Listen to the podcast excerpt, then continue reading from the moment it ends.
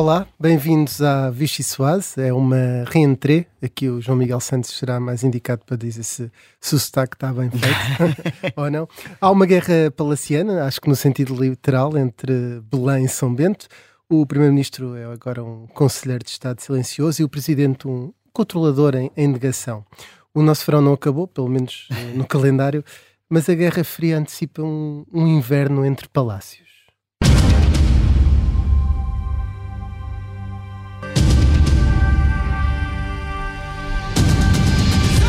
É normal o Primeiro-Ministro estar calado no Conselho de Estado? Ele que o diga, é ele que, é ele que, que o pode dizer. Eu acho que não é normal.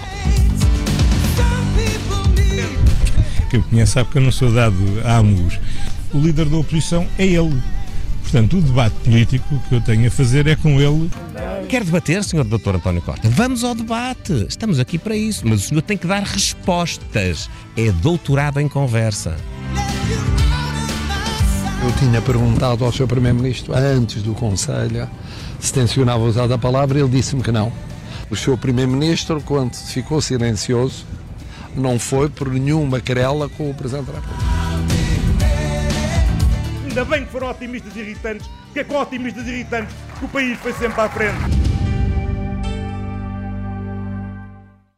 Ora bem, eu sou o Rui Pedro Antunes, editor de política do Observador e Estou moado. Não, não estou. És irritante ou otimista? Não, comigo tenho um repórter parlamentar da Rádio Observador e como se vê pelo sorriso dele, que é como do António Costa, que nunca cai, é um otimista irritante. e as jornalistas da secção de política que estão a partir uh, de Évora, da, da Academia Socialista, uh, Mariana Lima Cunha e Rita Tavares. Vai começar esta espécie de, de centauro, deste Vichy Soase mista entre Alvalade e Évora. Vai começar a Vichy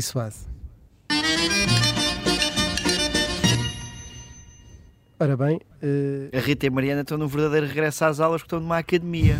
Então, uh, então vamos, vamos fazer a chamada. Mariana Lima Cunha. Presente. Rita uh, Tavares. Eu tenho um bloquinho novo e tudo. É que o nome completo da Rita não vou arriscar. Afirmativo. Ela está aqui a partilhar a carteira comigo. Okay. É, estamos as duas lado a lado este ano letivo. mais um ano letivo lado a lado. Um ano letivo difícil, mas mais um. Preciso que os meninos escalem para começar isto. Eu e Rita somos aquelas alunas do fim do autocarro, não é? Da última fila. Exato. Então, lição número um: caldo entornado. Primeira sopa é um caldo entornado. Uh, quem é que quer começar? Se calhar aí as, as, uh, a fila da frente. Uh, da, da... setor, posso começar eu? Força, força. então, o caldo entornado é. Enfim, já vinha entornado, não é? a relação São Bento-Belém está pela Rua da Amargura.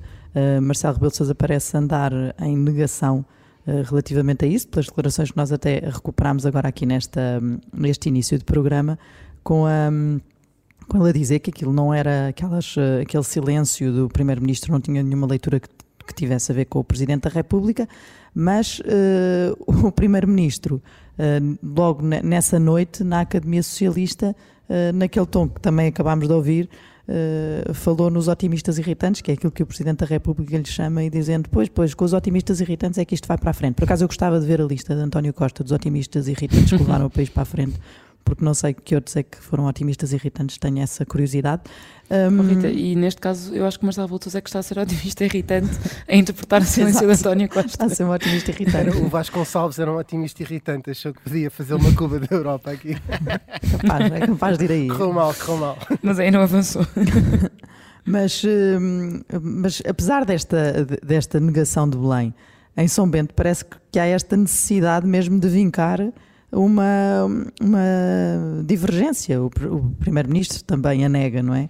Uh, outra coisa não seria de esperar. Mas depois fazemos um, uma série de telefonemas para o Partido Socialista, como fizemos esta semana, e apercebemos que há de facto um mal-estar neste momento, em que há, um, uh, sobretudo com o posicionamento de Marcelo Rebelo de Souza quase como um líder da oposição, que há muita gente no PS que aproveita aquela ironia, galhofa, ah, coitado do Luís Montenegro. Mas a verdade é que isto os irrita bastante uh, uh, e está a deixá-los desconfortáveis e, e, e, não, e, e, houve um desconforto também com o facto do Conselho de Estado, de repente, parecer uma coisa hostil para o Primeiro-Ministro, não é? Ser um órgão de aconselhamento do Presidente da República que está transformado, uh, uh, na ótica dos socialistas, numa espécie de plenário agora em que vai ser feita a avaliação e a fiscalização da ação uh, do Governo. Foi isto que incomodou e também a questão das fugas de informação que. Um, ao que apurámos, até o Presidente da Assembleia da República se queixou uh, dentro da reunião do Conselho de Estado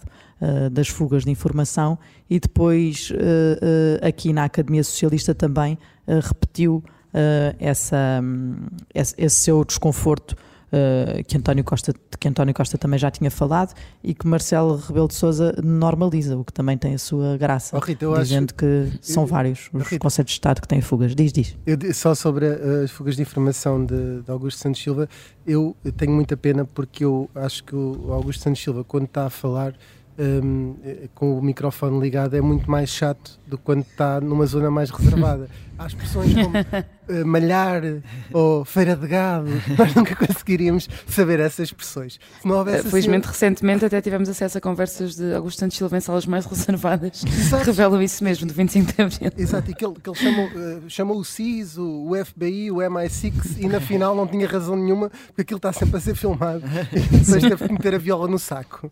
Mas desculpa, Rita, ias continuar. Não, pá, já, já tinha, terminado. Já tinha, mas, mas já tinha terminado. Pronto, Passa a bola. Exato, e a tua colega de carteira. Uh... a, a, colega de carteira. Estou não passar só... um recadinho de brato, espera aí. Um ah, é para falar, sim. Obrigada, Rita. Um, ah, ia dizer que realmente acho que o, o PS tem, tem se focado muito nesta, nesta postura de quase no fundo é colocar Marcelo no seu lugar, não é? É o que, o que a maneira como o PS e o governo interpretam o que estão a tentar fazer, fazer com o Marcelo Rebelo de Sousa. Isso foi feito de uma maneira mais violenta quando foi o caso Galamba, ou seja, aí foi um pronto, recordando dessa altura estávamos naquela fase em que Marcelo Rebelo de Sousa falava dia sim, dia não da dissolução do, do Parlamento, que era até uma, uma coisa que ele insistia que não queria fazer, mas pelo meio ia falando e mantendo essa sobra constante em cima do PS e hum, António Costa aí deu-lhe o maior chega para lá, se calhar da relação um, que já vimos. Mas, Mas continua agora, não é? Para a alegria um dos comentadores como nós, que passaram anos a, a, pensar e a calcular quando é que a relação é, entre somente, sim, se era desta, era desta, não, agora é que é, agora é que parece que foi de agora facto. Estamos a viver um, esse momento. Exato, estamos finalmente a viver o momento que antecipámos e tem-se visto, visto, visto isso, aliás, em inúmeras ocasiões, até recentemente, até no, na política externa, que é uma coisa em que é um aspecto em que isso não costuma acontecer. Um, na questão da Ucrânia, nós vimos Marcelo Rebelo de Sousa a falar num tom ao lado de Zelensky completamente, o, o, tom pelo menos muito mais acima do que António Costa tem feito. António Costa tem feito 500 adesão, é? avisos é? sobre a dificuldade Sim. da adesão. Marcelo Rebelo de Sousa foi, não foi só dizer que é completamente a favor, foi frisar que não há jogo duplo, parecia uma farpa direta para o Primeiro-Ministro. Um, o Governo depois disse, veio dizer que, enfim, é, através de offs, mas que Marcelo Rebelo de Sousa se tinha entusiasmado um bocadinho e, portanto, tem sido aqui uma constante um, eh, uma constante necessidade do, do, governo de vir dizer qual é que é o lugar do Presidente da República, esta, esta narrativa agora que o António Costa tem adotado mais de explicar-se como um fazedor, não é? Ele veio aqui para a Academia Socialista basicamente elencar tudo o que fez como Primeiro-Ministro, até as coisas correram mal. A não, habitação, não, ele falou como se fosse um grande feito desta se concordas, tem, tem, estado aqui nestes dias, eu só cheguei agora, um, mas há uma espécie de irritação com, no Partido Socialista com aquela coisa de então o verão vinha acalmar isto e agora de repente Íamos uma... a bem, dizia tudo a arrefecer e não arrefecer. Agora há uma, um Conselho de Estado na rentrée e esta confusão toda uh, uh, entre nós e o Presidente da República. E o Presidente da República, ainda por cima, agora vem aqui falar dos problemas da, da TAP e do Pedro Nuno Santos. Então isso já não tinha recuperar, passado no, sim, no verão Recuperar pass- todos no, os no motivos de tensão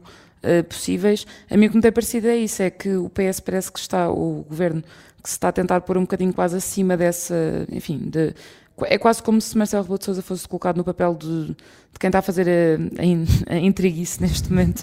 E o, o governo concentra-se no papel de, uh, como Costa dizia, cada um no seu galho, nós somos os fazedores, nós não comentamos, nós não nos dedicamos a isso, mas isso é claramente fruto de uma tensão que existe e de um desconforto no tal papel, como tu dizias, que muita gente no PS já vê uh, Costa como líder da uh, Costa não, aliás, Marcelo, como líder da oposição, aliás, até tenho ouvido pessoas no PS já a tentar inverter a narrativa para isto vai ser bom para o PS porque já é mau para o Luís Montenegro, está tão esvaziado que já deu a volta. Olha, eu sei que isso é a Academia Socialista, mas deve começar cada vez mais cedo, nós estamos a ouvir um bebê a chorar. uh, estamos aqui com. Pequenino se torce o pepino. É um bebê que, que se calhar está numa sessão Ou a se calhar começou a chorar quando viu que estava aí a Academia Socialista. É, isso, eles mostram, É. Mas imagem- o bebê da reação. mostram imagens do Passos aqui- Coelho aos bebés que é para eles começarem a chorar, aos bebés socialistas, não é? É É o que assim, deve estar a eh, acontecer a nossa lá sala não será a mais bem sonorizada. O nosso Arthur da Sonoplastia está a fazer tudo para resolver a situação. Não façam nada ao bebê, por amor de Deus. Não, não, não. Não, não, não. O bebé- não, nenhum, nenhum bebê foi maltratado. Não, durante a realização Durante este deste programa. programa. Miguel Vítor Dias. Sim, eu ia só completar com duas curiosidades. Ou do- se- desculpem, se calhar é um jovem que não ficou satisfeito com a proposta do- dos bilhetes da Ou CP a grátis. ouvir, ou se calhar está a ouvir a Vichy Soares, também há sempre Também é possível. Desculpa, Miguel. Ia só complementar com duas questões do Conselho de Estado. um, a Rita também lá esteve durante a tarde, eh, eu também, e eh, acho que foi particularmente interessante ver a postura do Primeiro-Ministro nesse, nesse Conselho de Estado, porque todos os olhos estavam sobre ele e ele aparece um bocadinho com aquele ar descontraído, como quem diz, mas estão aqui por mim. Pasta debaixo do braço, sorridente, Eh, e depois à saída vem à conversa muito alegremente com Miguel Cadilho, que é um dos do grupo dos cinco, não é? Como E falou se- imenso, se não é? Cá fora falou Sim, imenso. estavam a discutir a situação económica e concordando um com o outro, porque eles tiveram muito tempo à conversa. Até há- um momento em que vão a descer as escadas para ir para, para a zona exterior e Cavaco Silva para a meio das escadas eh, e António Costa aqui alegremente a falar com Miguel Cadilha e sim, eh, aquilo faz assim uma cara um bocadinho mais estranha, mas depois lá continua a falar com o ex-ministro de Para Cavaco de repente Silva. não fosse haver ali um, Exato, não fosse ter que queda, ficar não também à conversa com o Cavaco Silva. Ah, e depois a questão do comunicado, não é? Que é um Conselho de Estado com duas partes. ah, com todo esta, este interesse à volta da análise da situação política e vai-se ver no fim a frase sobre a análise da situação política é que está concluída. Pronto, não há uma terceira parte. Ficámos a saber que está concluída. O, o, o que o Marcelo disse, só para terminar essa, e já que o Caetano Veloso veio a Portugal, eh, há aquela música com Gilberto Gil de cada macaco no seu galho, e enfim, tem algumas expressões, mas uma delas é eu não me canso de falar. Eu acho que nenhum dos dois se cansa de falar, apesar do silêncio que depois há no- na- dentro do Conselho de Estado. Íamos avançar aqui para uma sopa na marmita, porque ou uma sopa que vem dentro de uma marmita. ahm, ou, ou pelo menos de um tupperware, uma coisa desse género, ahm, para falarmos um bocadinho sobre essas vozes que se ouvem, os jovens e menos jovens. Eh, isto foi, eh, nós já, já fizemos, já houve algumas análises eleitorais e o, e o PS entra muito bem eh, nos pensionistas e, e- e- e continua a entrar. e isso refletiu-se também na maioria absoluta, mas há ali algum crescimento do PST, à margem do PST, para crescer junto a um eleitorado mais jovem. É por isso que há esta aposta, é porque já não há mais nada a fazer. Como é que vocês veem isso aí? Até porque estão aí numa academia em que estas medidas foram apresentadas. Bom, a contar com aquilo que foi apresentado, eu- a expectativa é de que isto possa ser apenas uma, um primeiro pacote de medidas que foi apresentado aqui porque estão na Academia Socialista e há aqui jovens. Porque se assim não for, acho que há toda uma classe média que há de ficar muito preocupada porque estava a contar com anúncios sobre uma redução significativa do IRS e a contar com aquilo que, veio, que, vi- que se viu eh, eh, para os jovens, não me parece que possam contar com, com essa redução, pelo menos significativa Uhum. porque o, o que o- as, as medidas apresentadas aqui foram medidas di- eh, di- digamos assim. E, e- e- há uma leitura que está a ser feita, eh, ainda assim, por- pelo Presidente da República, mais uma vez, que tem a ver com o facto de isto serem promessas eh, que dão jeito em campanha, eh, que dão jeito eleitoral. E é um facto, vai haver eleições na Madeira agora daqui a 15 dias, vai haver, eh, vão haver europeias no próximo ano. Eu Eh, acho que nem com um Porsche cada madeirense o PS tem hipótese de ganhar eleições, mas, Exato. mas para as europeias já vai dando jeito. Podes experimentar bilhetes de comboio. podem, podem estar a tentar aqui, eh, de facto, fazer essa. Mas também não me parece grande coisa com grande. que vá ter grande pujança eleitoral este tipo de medidas, não é? Eh, a classe eh, que está a ser. que é atingida por estas medidas. Tem também outros problemas que ainda não têm resposta clara, como por exemplo a questão da habitação que continua aí congelada a algures e com o PS a dizer que vai despachá-la já no início da sessão legislativa para que as medidas possam entrar no terreno, mas eh, o Presidente também tem dito que há muita coisa que mesmo que chegue ao terreno vai demorar tempo a acontecer Sim. e a surtir efeitos sobre esta geração e que agora nesta- tem bilhetes de comboio e pousadas nas juventude.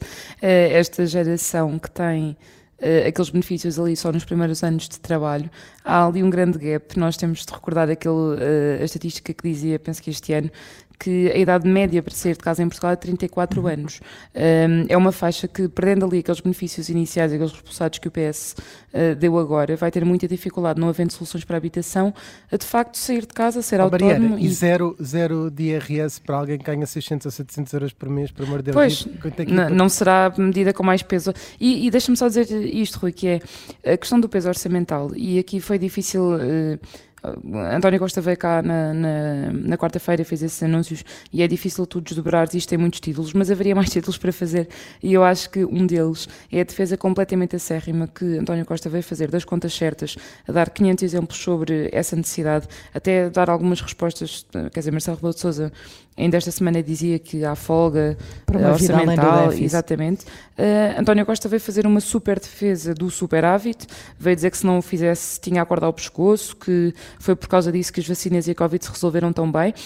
Um, e, e, dizer, aliás, que não é preciso inventar nada em termos de redução de impostos. Uh, ou seja, nós até tínhamos escrito há algum tempo que o Governo estava a gerir muito as expectativas para este orçamento, por estar atento a evoluções que agora se está a ver de facto, a evolução, por exemplo, da economia alemã e a, a dados que não são assim tão brilhantes como no início do ano se estava a esperar que e fossem. E puxam a economia para, portuguesa para baixo e todas Exatamente. as expectativas que existiam também para baixo. Exatamente, e portanto acho que o, acho o governo aquela, está aqui numa gestão de expectativas. Aquela parte de, do, do, desculpa interromper-te, mas já uhum. a dizer isto, aquela parte que o PS conta muito, que é os resultados e os portugueses sentirem de facto pois, que a sua vida é está a melhorar, parece-me uma promessa que, que, que, se calhar vão sentir muito pouco sim, portanto sim. não sei se... Hum, em eleições, isto, essa coisa dos portugueses uh, estão de facto melhor e, sen e, sentem que estão melhor, aquela uh, frase Para não que o Luís Montenegro nunca conseguiu colocar bem e que o PS quer contrariar e dizendo que os portugueses agora estão a sentir, se calhar os portugueses não, não vão sentir como o PS sequer estava à espera, hum. não sabemos, mas parece que há aqui um recuo, uma reserva Sim. em, em, Aliás, António aqui em avançar não, com mais medidas não vai além do... que a Mariana está a dizer não vai além dos tais 2 mil milhões de redução eh, fiscal que estavam inscritos no plano de estabilidade, uhum. portanto, uhum. quer dizer, o, uh, o objetivo é o mesmo que continua a ser e não é pelo leilão fiscal com o PSD que isto vai mudar. Mariana, eh, nós estamos mesmo aqui a, a chegar eh, ao fim. Miguel Vitor Dias, tu em um minuto consegues dizer alguma coisa? Porque eu, és jovem. Eu, eu, adorava ter a redução das propinas quando estudei, porque eu estudei durante mais anos do que desejava. Não podia ser aqui na Valência. Não, ia, ia, só até fazer propaganda a um artigo nosso da Beatriz Ferreira que faz uma projeção mais ou menos do, do impacto que isto pode ter. São 60 milhões de euros, ou seja, não é assim, não tem um impacto orçamental assim por aí além, é uma medida um bocadinho cartaz utilizando também uma expressão de Marcelo Rebelo de Souza, 60 milhões de euros é vender um Bruno Fernandes, isso até o Sporting faz, não é? Muito bem. e é depois de, exaltar, de, de enaltecido o teu, o, teu, o teu pouco aproveitamento escolar, já está a tocar para o intervalo e regressamos já na. na, na nem salta publicitou bem ele. E eu sou, dos, eu sou dos que sai mais cedo.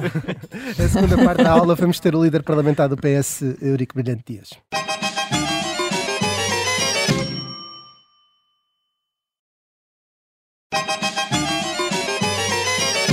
Ora, bem-vindos à segunda parte da Vichy Soase. Eh, o nosso convidado está com as nossas duas enviadas especiais em Évora, eh, eh, em Évora e, portanto, na Academia do PS.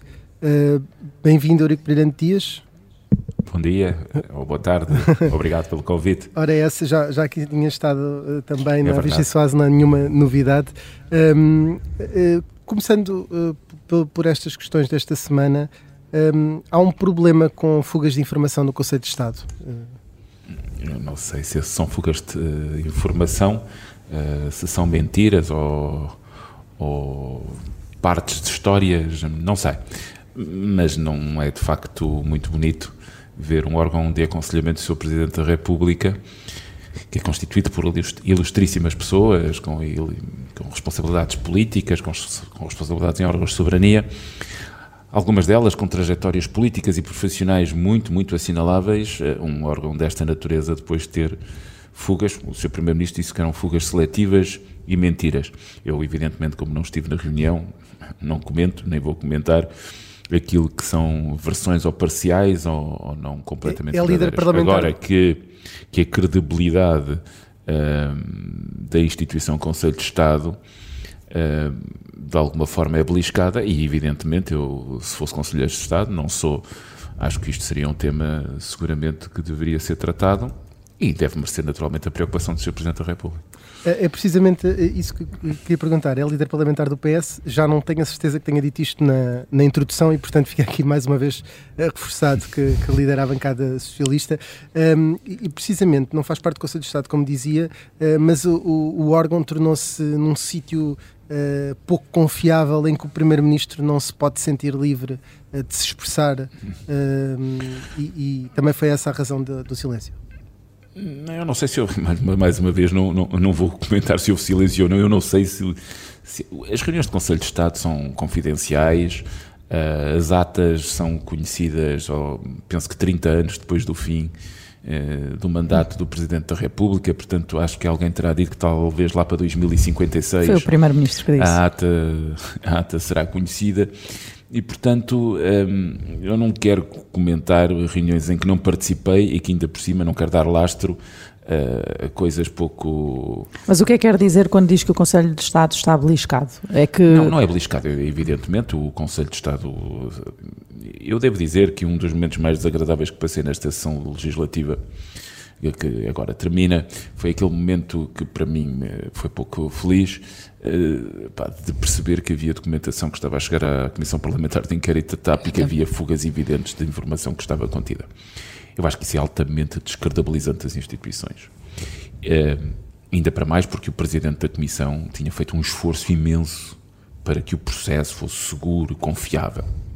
Evidentemente não se provou que fosse na Assembleia da República e daí eu na altura ter, e eu acho que isso deve-se, esses elementos são importantes para que a política seja credível, eu ter dito uh, publicamente que pedia desculpa se, uh, se, e era um facto, eu tivesse a minha acusação aos, aos outros deputados fosse manifestamente infundada. E eu acho que o Conselho de Estado, quando nós nos colocamos nesta circunstância, eu, eu acho que os, os portugueses e os cidadãos olham para a atividade política e para os órgãos, não é, não é só eles, eles têm que perceber que nós próprios, que somos atores políticos, levamos as instituições a sério. Se nós não levamos as instituições a sério, Uh, evidentemente não podemos esperar que os cidadãos tenham confiança na atividade política. A responsabilidade política. última pelo cumprimento das regras não é do Presidente da República?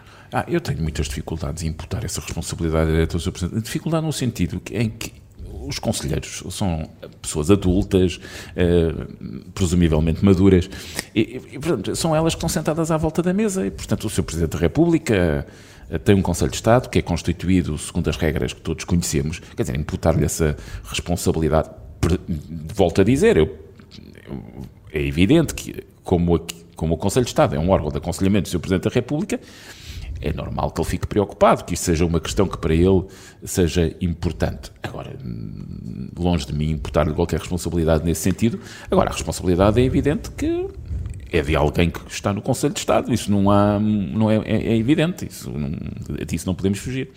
O Presidente, eh, neste verão, votou dois diplomas de peso. Uh, e já avisou. E enviou um para o Tribunal Constitucional. Enviou um para o Tribunal Constitucional e já, já avisou que um deles, o da habitação, hum. não é um assunto encerrado uh, voltou a reunir o Conselho de Estado e, e, e é claro o desconforto que existe uh, dentro do Partido Socialista com essa, essas reuniões. Uh, acha que Marcelo tomou o lugar de líder da oposição? Não. Eu, dizer, a resposta é imediatamente não, porque isso seria desclassificar o Dr. Luís Montenegro e eu acho que isso não, não seria adequado. O Dr. Luís Montenegro é o líder da oposição e eu penso que o Sr. Presidente da República não pode em momento algum substituir-se ao Dr. Luís Montenegro. Há aí alguma ironia? Não é uma ironia, é, é, é, é constatar um facto. Aliás, o, Sr. Primeiro-Ministro foi nisso muito perentório, dizendo que o líder da oposição, Dr. Luís Montenegro, é com ele que ele discute. Agora, discute política e, e versões que podem ser Mas está a dizer que isso é o que deve acontecer ou, na prática, Marcelo Rebelo de não está mesmo a esvaziar não, um bocadinho Luís Montenegro? Não, deve acontecer. Acho que o Sr. Presidente da República tem sido ao longo destes anos, eu gosto sempre de recuar a 2016 porque é uma, dá-nos uma perspectiva. O doutor, o, o professor Marcelo Rebelo de Sousa que tem um estilo muito diferente do, professor Cavaco Silva um, e é um, é um estilo mais próximo, comunica mais vezes, muito mais vezes, diria. Uh, foi, a partir de 2016, um, um garante da estabilização e do apaziguamento da situação política em Portugal. Isso foi evidente. E a relação entre o Sr. Presidente da República e o Primeiro-Ministro, pessoal, para além dos elementos institucionais, no, e eu devo estender este relacionamento institucional ao então Presidente da Assembleia da República, ao Dr. Eduardo Ferro Rodrigues, foi particularmente importante nesse apaziguamento, no momento em que saíamos uh, de um governo muito duro, e particularmente muito duro para os portugueses, pelas propostas que acabou por uh, implementar e pelas políticas que Mas em 2023 claramente mudou. Mas esse apaziguamento e os portugueses uh, gostam genuinamente dos políticos Marcelo Rebelo de Sousa e António Costa. E têm confiança neles. Têm confiança nos dois. Aliás, eu devo dizer que o Dr. António Costa é para nós, Partido Socialista, uma clara mais-valia. Há uma relação de confiança entre os eleitores e o PS, bem sei, mas também no secretário-geral António Costa. Isso é evidente. Nós tivemos uma maioria absoluta também porque é uma liderança que tem um estilo que uns gostam mais, outros gostam menos, mas que é um estilo que teve, que foi testado em momentos particularmente difíceis e o PS ganhou com isso, é, é evidente. A maioria absoluta trouxe um contexto político diferente e, portanto, eu penso que ganham, ganhamos todos, mas ganha particularmente o Presidente da República e o Primeiro-Ministro, se esse elo de confiança que mantêm com os portugueses perdure. Uh, e eu penso que é, é, é, essa adaptação num quadro de maioria absoluta que, em algum outro, ou, em algum aspecto ou outro, eh, parece mais complicado. E, portanto, é, eu, para mim, diria que. Mas é complicado para os portugueses e também para o governo?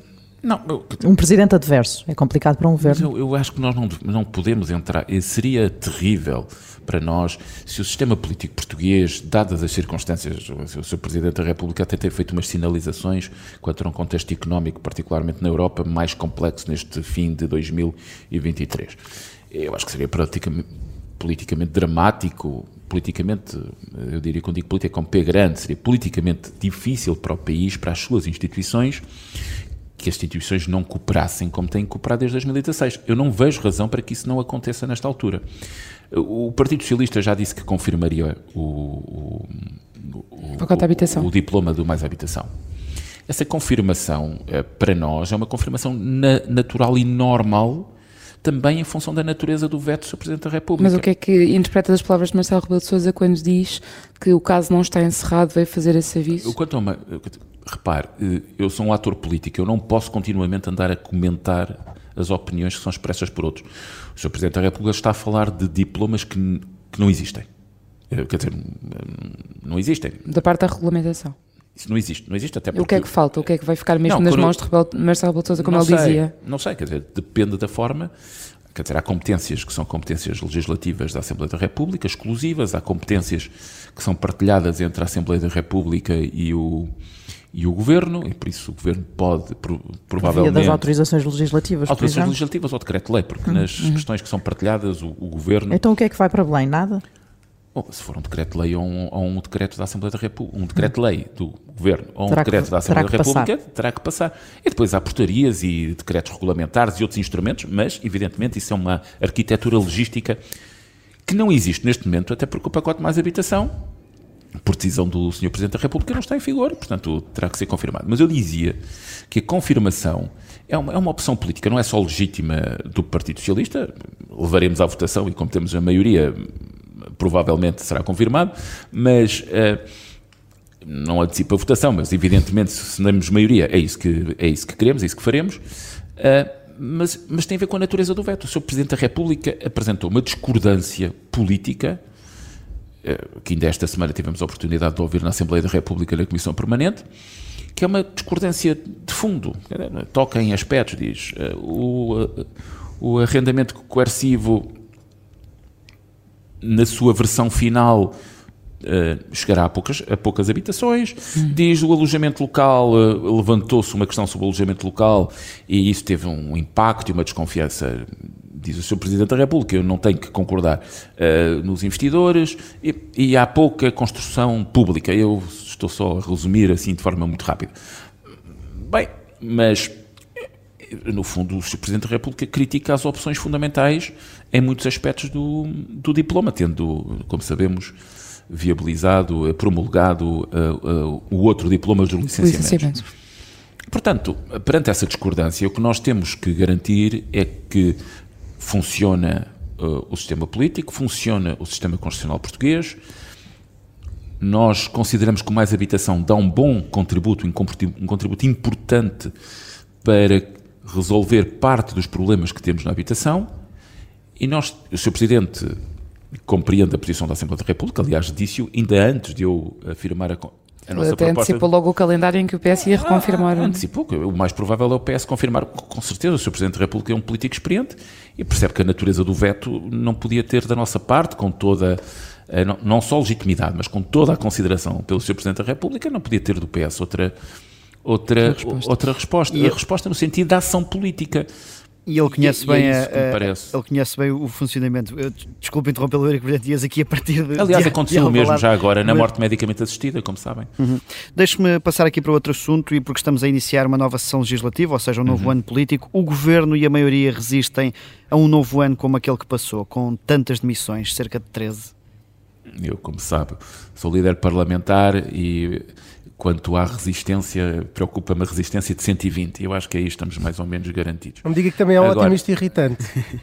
Ah pá, isso é uma coisa que se contagia. Eh, Mas ontem o Sr. Presidente da Assembleia da República disse aqui aos, aos jornalistas, e a Mariana estava cá ontem connosco em Évora, que isto de fazer política e não ser otimista é uma coisa muito difícil. Nós temos mesmo que ser otimistas para andar na vida política e acreditar que aquilo que fazemos tem mesmo impacto nas pessoas e muda a vida das pessoas. Porque ser pessimista e político deve ser uma coisa altamente deprimente. Mas falar- deixe-me-lhe responder. Uh, não é ser uma questão de otimista irritante. Uh, Fala-se muito das demissões e eu uh, percebo a linha de análise, dizendo que são 13, que são 14. Eu costumo sempre dizer. O, o governo tem mais, tem praticamente um ano e meio, terá tomado posse no princípio de abril de 2022 e, e ao longo do ano e meio eu olho para o Conselho de Ministros e vejo que não estão dois ministros. 13 saíram secretários de Estado. Não estão dois ministros. Não está a, a ministra Marta Temido, que saiu há aproximadamente um ano, terá saído, penso que em agosto de Sim, no final do 2022. verão. Uma ministra que esteve na frente de batalha do Covid, que, que regressou, neste caso veio para o Parlamento e foi substituída pelo ministro Manuel Pizarro e não está o ministro Pedro Nuno, que também todos sabemos que saiu dezembro, janeiro de dezembro de 22, janeiro de 23, eh, na esteira daquela famosa indemnização de 500 mil euros. Agora, o governo, nos seus protagonistas fundamentais, já nem falo do, do primeiro-ministro, mas nos seus protagonistas fundamentais é o mesmo. Em 17 ministros, se não me falha a memória, eh, nós temos pelo menos 15 que se mantenha. Os secretários de Estado, eu já fui secretário de Estado, eu não desvalorizo os secretários de Estado, bem pelo contrário, eles são fundamentais para que a máquina funcione, saem por razões diferentes. Quer dizer, o Marco Capitão Ferreira saiu por razões que se conhecem, como Secretário de Estado da Defesa, não é comparável com o António Salles, que saiu porque a ministra também saiu. É. Ou a Fátima Certo, sim, são Fonseca. situações diferentes. São completamente diferentes. Agora, desde o ponto de vista político, eh, sem desvalorizar os Estados de Estado, aquilo que nós temos é o Conselho de Ministros é basicamente o mesmo, saíram dois ministros. Costumo sempre dizer que quando olho para trás, sim, saíram ministros, sim, eu lembro os, os governos do Dr. Durão Barroso, quer dizer, Martins da Cruz eh, e Pedro Lince saíram do governo, quer dizer, olho, o- bem, já não falo do governo do Dr. Pedro Santana Lopes, porque então a coisa Certo. seria mais difícil. Oh, mas mesmo os governos do Dr. Pedro Passos Coelho, quer dizer, Portanto, Miguel- é indiferente. Pode, levar outra, pode haver outra Miguel leva Relvas. assim e Não, não, estará o tudo bem. governo deve, acima de tudo, garantir que o programa eleitoral que venceu as eleições, transformado em programa do governo, é cumprido. É para isso E um que nós governo com trabalhar. 13 demissões mantém capacidade política para isso? Mantém, acabamos de dizer que 15 ministros são os mesmos. E, eu- e mais do que isso, o Primeiro-Ministro é o mesmo. E é normal que o, que o Sr. Primeiro-Ministro. É sobretudo importante que o Primeiro-Ministro fique, então, no é governo. acima de tudo importante que a equipa governativa tenha condições de implementar e de levar avante o programa do governo. Deixa-me só perguntar, como uma- falamos do programa do governo, Sim. só porque estamos aqui com pouco tempo, passando a parte desse programa, que tem a ver com os objetivos do deste Orçamento de Estado Também. também, um, o Primeiro-Ministro avançou aqui com algumas medidas fiscais, Uhum. um, entre outras muito dirigidas aos jovens. Uh, neste Orçamento não é obrigatório dar também algum sinal à classe média, às classes trabalhadoras, que não, não são só, eh, enfim, o- a camada aqui jovem, ou outros pensionistas, por Mas a- exemplo. A classe média tem sido o principal objeto das nossas medidas fiscais e de política. Uh, de facto, cada político que fala sobre classe média deve falar da sua classe média. Portanto, parece que é um conceito indeterminado. Mas eu falando dizer, de uma redução, por exemplo, de IRS mais abrangente, que não tenha só a ver com os jovens. que a classe média é, são, é gente que vive do seu trabalho, dos seus salários, que tem salários próximos da, próximos da média nacional, ou que sai eh, relativamente ligeiramente superiores, a média nacional andará nos 1.300, 1.400 euros de salário médio, que, eh, que, tem, se calhar, filhos que andam na escola pública, que frequentam o SNS, que tem transportes públicos ou uma viatura própria que tem que abastecer. A classe média portuguesa, quer dizer, nós podemos caracterizá-la de diferentes formas mas é essencialmente classe trabalhadora, com salários médios, que utiliza serviços públicos e que tem que se mover para ir trabalhar todos os dias. E que trabalha, já agora. E, portanto, nós nessa dimensão, aquilo que temos feito é desdobramento dos escalões de IRS. Ainda o ano passado continuámos a desdobrar. Alterámos o mínimo. Mas, mas vem, vem aí vem uma, um IRS, um alívio mais generalizado para todos? Ou... O, o governo, aquilo que tem dito, não é que foi dito, foi o, é o documento que entregou na Assembleia da República. O, estabilidade. o programa de estabilidade foi entregue, foi entregue na Assembleia da República e tem para os próximos anos, de forma progressiva, uma redução de IRS. Mas nas últimas intervenções, o Primeiro-Ministro, líder do PS, tem falado na necessidade de manter a contenção das contas públicas, não derrapar Sim. no déficit, não, não derrapar na dívida. Esta semana, o Presidente da República vai dizer que há folga para uma vida além do déficit, recuperando aquela famosa hum. frase de Jorge Sampaio. O que eu lhe pergunto é se há uh, condições para chegar ao fim deste ano com mais um brilharete no déficit e não haver uma redução significativa do IRS, por exemplo. Brilharete é comigo, mas o, o eu devo dizer que uh, se há folga ou não, isso é uma discussão uh, longa. Eu recordo que como Uh, Medina diz que não. E Mário Centeno também. Diz que não, não mas quem dizia que havia folga normalmente era eu ou o Dr. Vitor Gaspar, ele dizia-me sempre que não havia.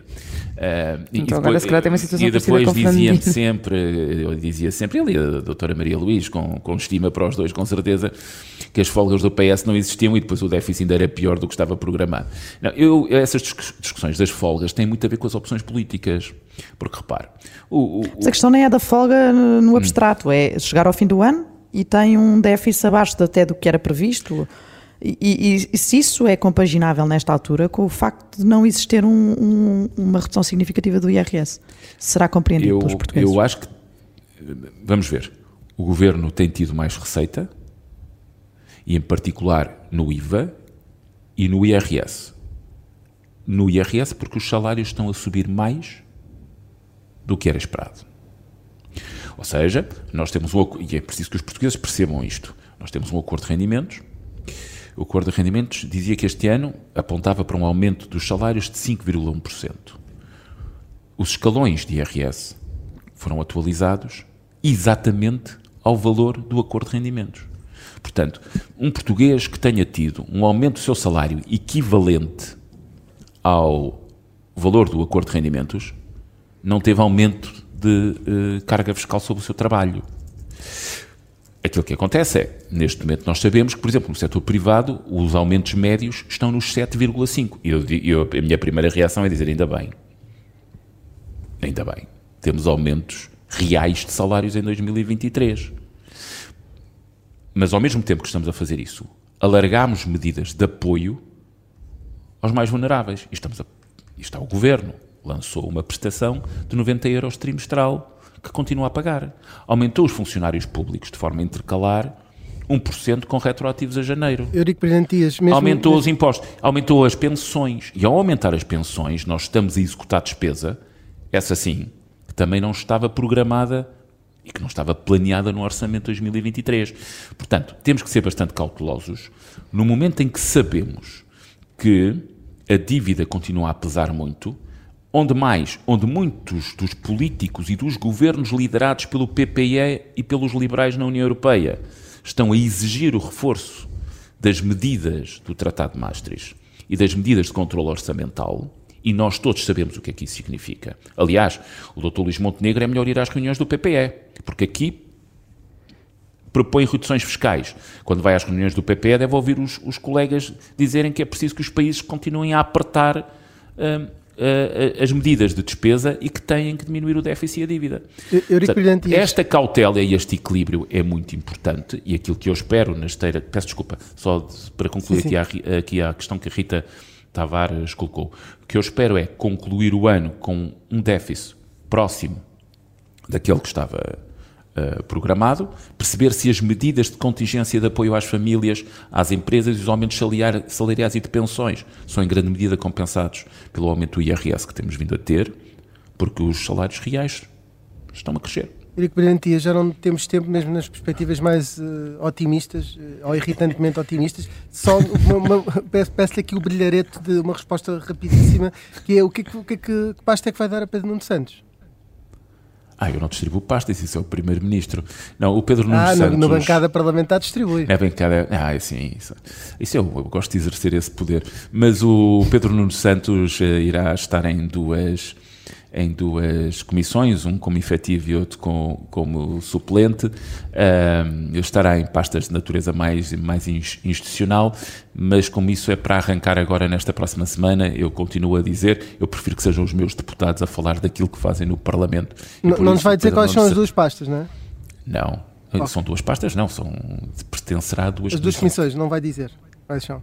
Não, não vou. Isso é uma questão que perguntem ao Pedro Nuno Vai ter alguma responsabilidade especial na bancada ou será um não, deputado todos têm responsabilidades especiais e ele também terá. Não hum, leva para a direção? Não, para a direção não. Isso é, a direção do grupo parlamentar tem, tem estado coesa. Teve duas saídas, eh, uma para o governo e outra para um deputado que já estava há bastantes anos e que foi para uma empresa para uma empresa pública no setor das águas e aquilo que eu farei eh, em meados deste mês, eh, veremos a data concreta, no limite até o fim do mês de setembro, são eleições para eleger dois novos membros para a direção e para fazer alguns pequenos ajustamentos nas coordenações ou na coordenação de uma outra. Muito bem, há aí, há aí dois comissão. lugares então, pode Pedro Nuno eventualmente ocupar um. Vamos avançar para o Não, Carlos não, eu respondo-lhe já desde já, isso não vai acontecer.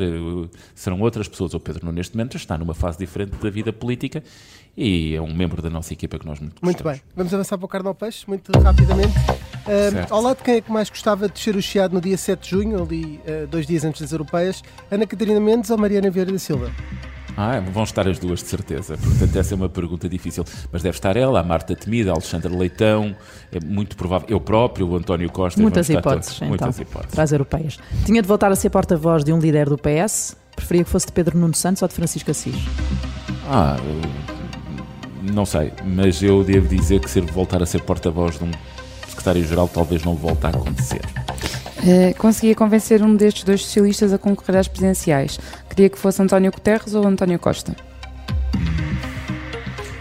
Esse é mesmo difícil, é mesmo difícil. Eu sou um guterrista desde pequenino e o Dr. Costa já disse que não quer ser Presidente da República. o problema é que o Dr. Guterres também não... também não está para ir virar. para terminar... Mas podia convencer um. Para, para, terminar, quem é que gostaria de ver a receber o Sporting campeão na varanda dos Passos do Conselho? Marta Temido ou Duarte Cordeiro? Olha só, desde o ponto de vista estritamente clubístico, estritamente clubístico, tenho a certeza que o Duarte Cordeiro teria um dos dias mais também felizes da vida dele. a Marta também pode, desde que o Sporting seja campeão, devo-lhes devo dizer. É a prioridade. Até pode ser agora o Carlos Moedas, eu, este, já este ano. Muito bem, uh, Eurico Brilhantias, só mesmo para terminar, uh, uh, trouxe-nos uma música. Não sei se é por causa dos cinco criticar o Primeiro-Ministro no Conselho de Estado, se venham mais cinco para criticar que é, o silêncio... O observador diz que foram só cinco, é para a maioria absoluta outra vez. Há mais conselheiros de Estado. Muito obrigado, Eurico Brilhantias. É o Venham Mais 5 de Zeca Afonso. Termina assim a uh, Vichy Soase. Regressamos na próxima sexta-feira, já para não voltar, uh, já para não voltar a, a não, não, a não interromper a, a Vichy Soase, porque agora estamos de volta. Se tem uma pinta, dá-lhe um apito e põe no a andar. Dispara a cinta, já crê que é rei da quem dá limar. Não me obriguem a vir para a rua gritar Que é já tempo de embalar a trouxa e zarpar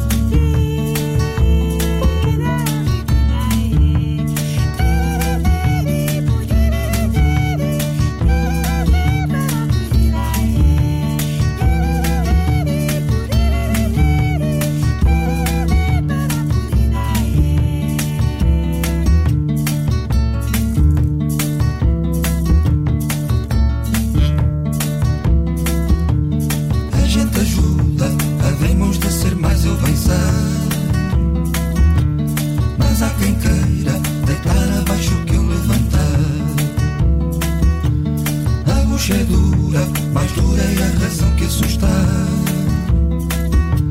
Só nesta rusga não há lugar para os filhos da mãe. Não me obriguem a vir para a rua gritar que é já tempo.